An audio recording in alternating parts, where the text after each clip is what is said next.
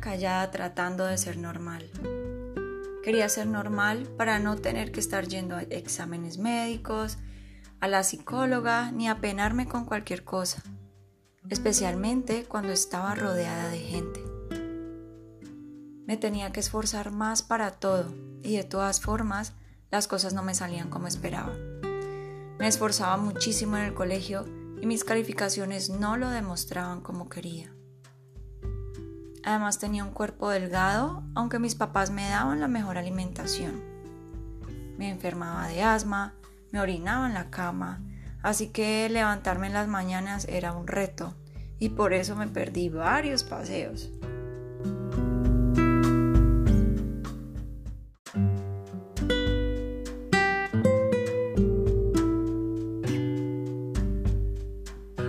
Yo no podía confiar en la gente, ni siquiera en las personas más cercanas, porque me habían traicionado muchas veces. Tampoco era capaz de entablar una conversación, y si por alguna razón debía hacerlo, me sentía muy rara. No sabía qué decir, ni cómo comportarme, si estaba haciendo las cosas bien o no. La mente me quedaba en blanco y yo solo quería escapar. Eso significa que no podía socializar como cualquier persona normal. Hasta eso que era tan fácil para los demás, para mí era uno de los mayores retos, y eso fue algo señalado por las profesoras del colegio y que me recordaba que era rarita. Yo quería ser normal y poder hablar con la gente sin llenarme de ansiedad.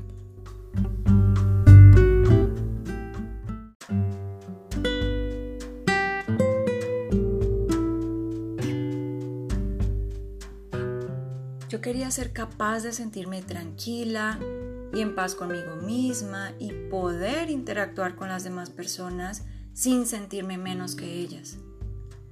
Sentía que yo no valía nada. No tenía amigas porque ni sabía socializar. Realmente me sentía un fracaso como ser humano.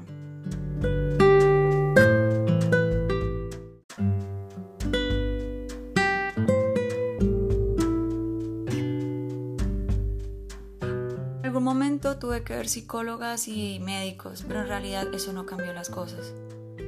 No podía hacer algo tan simple como levantarme en la mañana sin haber mojado la cama. Aunque me untaban pomadas calientes, dejaba de consumir líquidos después de ciertas horas, etc. Incluso me comprarían un juego que yo realmente quería tener.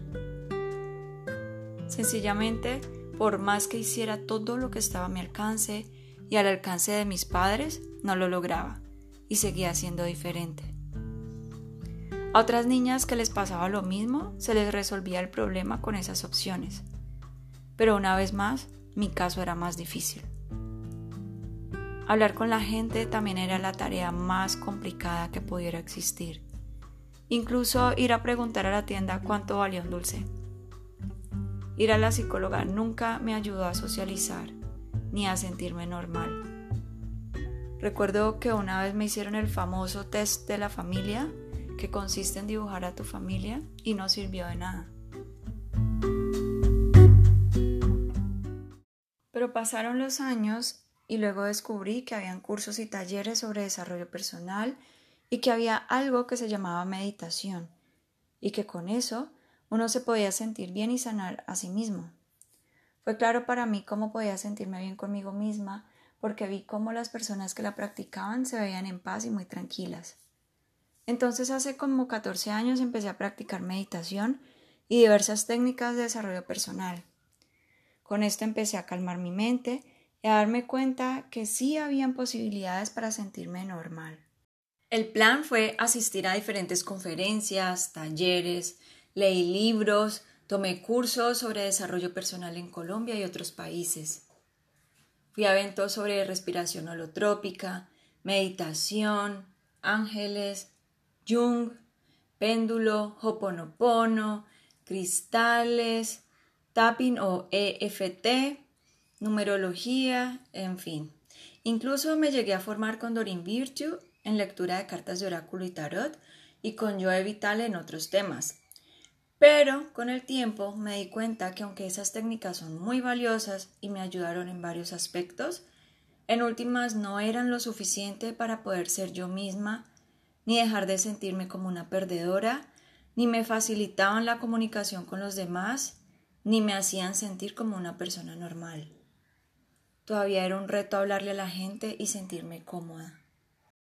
Luego me encontré con otros inconvenientes. Cada vez me daba cuenta que había algo más por aprender, quería ir a un nuevo taller, y las otras personas tenían más experiencia que yo. Yo solía ser la persona más joven de cada grupo al que llegaba a entrenarme y era la nueva en esos temas. Entonces eso generaba inseguridad porque me comparaba y no sabía si iba a ser capaz de hacerlo bien. Me tomó 13 años estudiar diversas técnicas y herramientas de desarrollo personal. En algún momento también me llegué a interesar por el coaching y las constelaciones familiares. Estaba buscando todas las piezas del rompecabezas para sentirme bien conmigo misma. Así que fue mucho tiempo y dinero invertido en libros, cursos, talleres, las herramientas para aplicar lo aprendido y los viajes a otros países para seguir aprendiendo. Parecía una tarea para toda la vida, porque siempre había algo más por aprender. También tenía que buscar distintas personas que me generaran confianza y que me enseñaran lo que me interesaba. A pesar de todo, ninguna de esas terapias, cursos ni los terapeutas me explicaron qué era lo que me pasaba ni cómo vivir con eso. Yo tenía que descubrir por qué me sentía tan diferente, por qué lo que era tan fácil y normal para todos, para mí no lo era.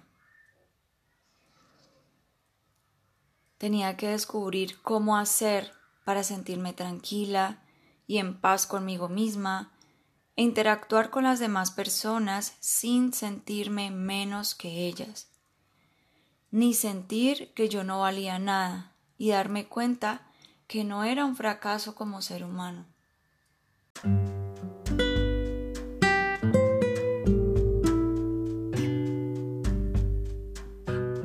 Después de tantos años de búsqueda, frustración y sufrimiento, por fin descubrí qué era lo que realmente me pasaba. Descubrí que era una persona altamente sensible y empática y que aproximadamente el 20% de las personas somos así. No era la única rara buscando ser yo misma, ni era la única a la que se le dificultaba hacer lo que para todos era tan fácil. Después de 13 años de terapias, libros, cursos, mi carrera como psicóloga y mi maestría en desarrollo del recurso humano y consultoría, me di cuenta que muchos de mis pacientes se sienten como yo me sentía y han pasado situaciones muy parecidas a las que yo pasé y tampoco saben qué les pasa realmente. Y me duele profundamente que se sientan así entonces decidí ayudarles y por eso creé la guía de supervivencia para personas altamente sensibles que les permite darse cuenta si son parte del 20% de los altamente sensibles y empáticos y les ayuda a ser la mejor versión de sí mismos desde el amor. Yo pensé que si pudiera crear algo que hiciera posible que las personas supieran que son altamente sensibles, que pueden ser ellos mismos y tener una vida propia más allá de las expectativas de los demás y también les enseñara cómo amarse y aceptarse tal y como son, yo estaría muy feliz.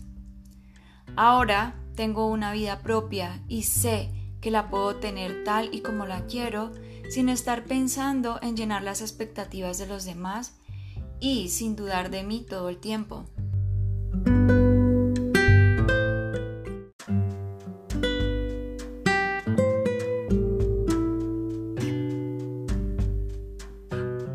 Durante el proceso de estos 14 años ya me siento parte de un todo. Me di cuenta que hay más personas como yo en el mundo y que estamos ayudando al planeta. Puedo reconocer fácilmente por qué no encajo en algunos grupos. Antes no lo sabía, pero ahora sí lo reconozco desde mi intuición y me puedo alejar sin tristeza por no encajar. Aprendí que lo que me dice mi intuición, o sea, esa sensación en el estómago, es normal y real y es muy importante hacerle caso, no es capricho. Descubrí que no soy rara ni había algo malo en mí. Por el contrario, estoy llena de talentos que muy pocos tienen.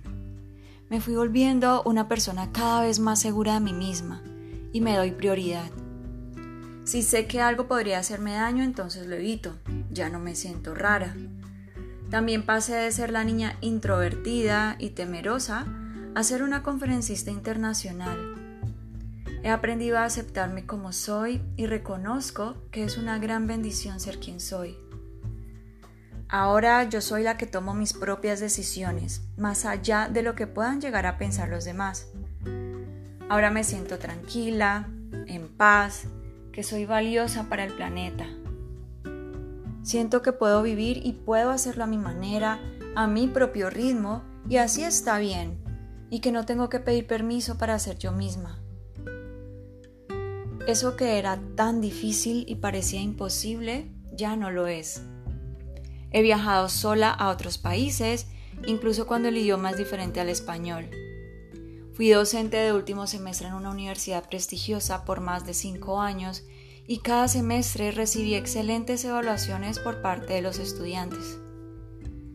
Amo compartir con las personas, enseñar y me encanta este rol. Mis estudiantes aman mis cursos, las conferencias y aprenden con mi forma de enseñar.